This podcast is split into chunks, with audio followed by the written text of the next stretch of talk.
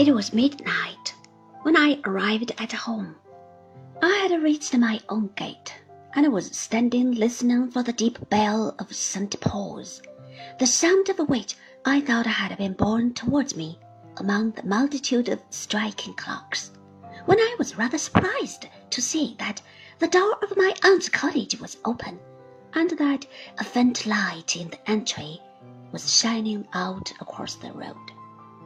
Thinking that my aunt might have relapsed into one of her old alarms, and might be watching the progress of some imaginary conflagration in the distance, I went to speak to her.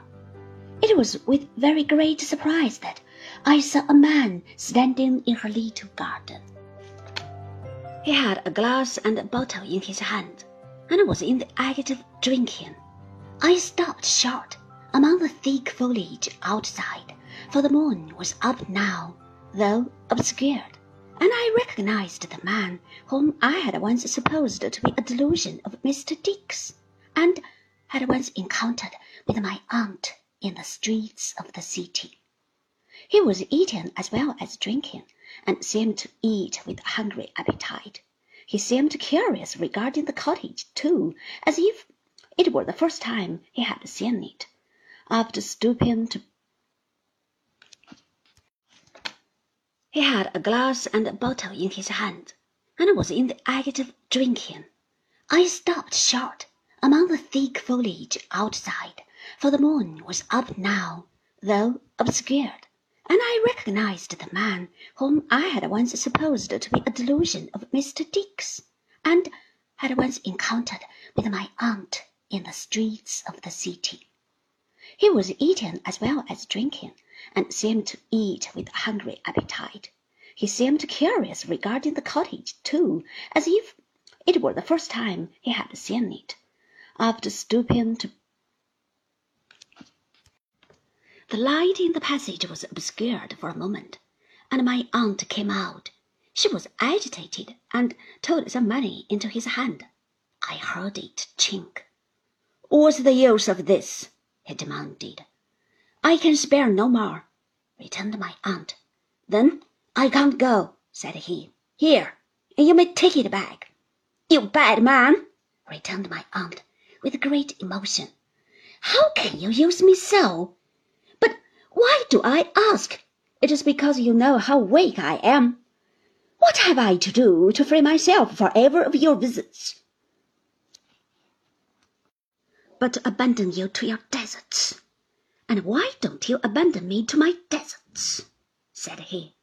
You ask me why? returned my aunt. What a heart you must have! He stood moodily rattling the money and shaking his head until at length he said, is this all you mean to give me, then? It is all I can give you, said my aunt.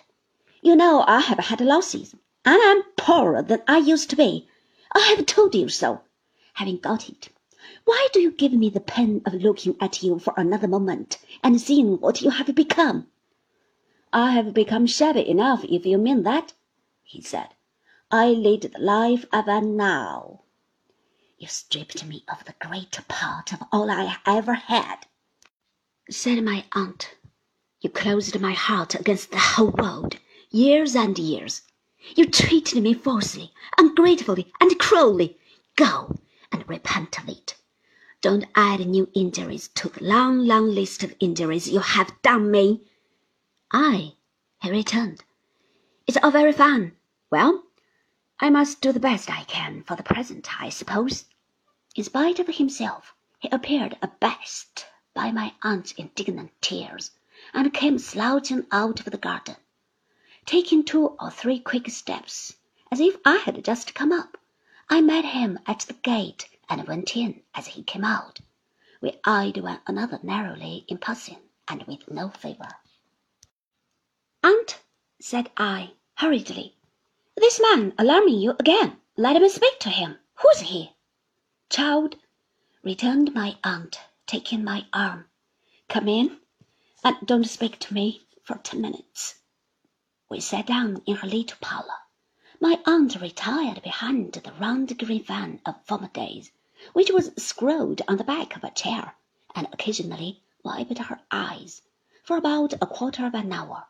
Then she came out and took a seat beside me.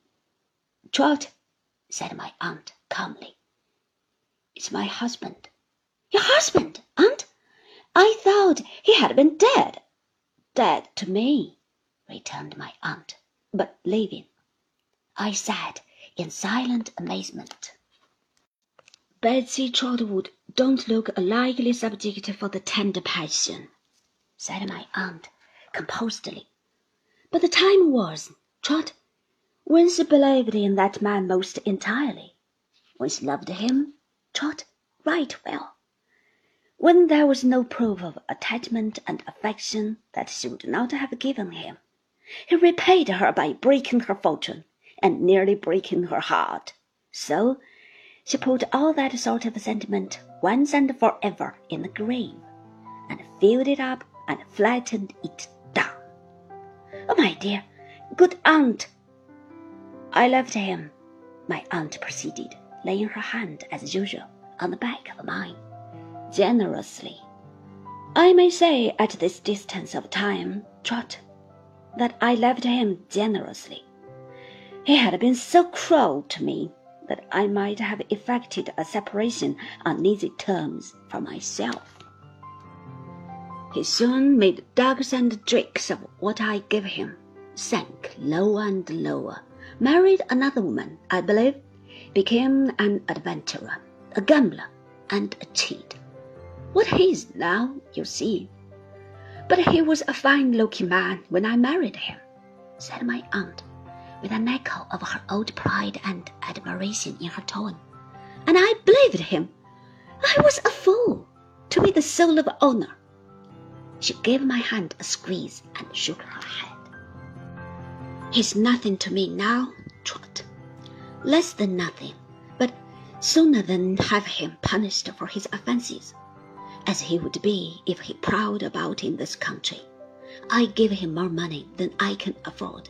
At intervals, when he reappears to go away, I was a fool when I married him and I am so far an incurable fool on that subject that, for the sake of what I once believed him to be, I wouldn't have even this shadow of my idle fancy hardly dealt with. For I was in earnest, Trot, if ever a woman was. My aunt dismissed the matter with a heavy sigh and smoothed her dress. There, my dear, she said.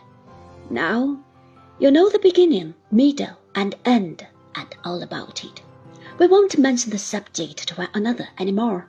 Neither, of course, will you mention it to anybody else. This is my grumpy, frumpy story, and we'll keep it to ourselves. Trot.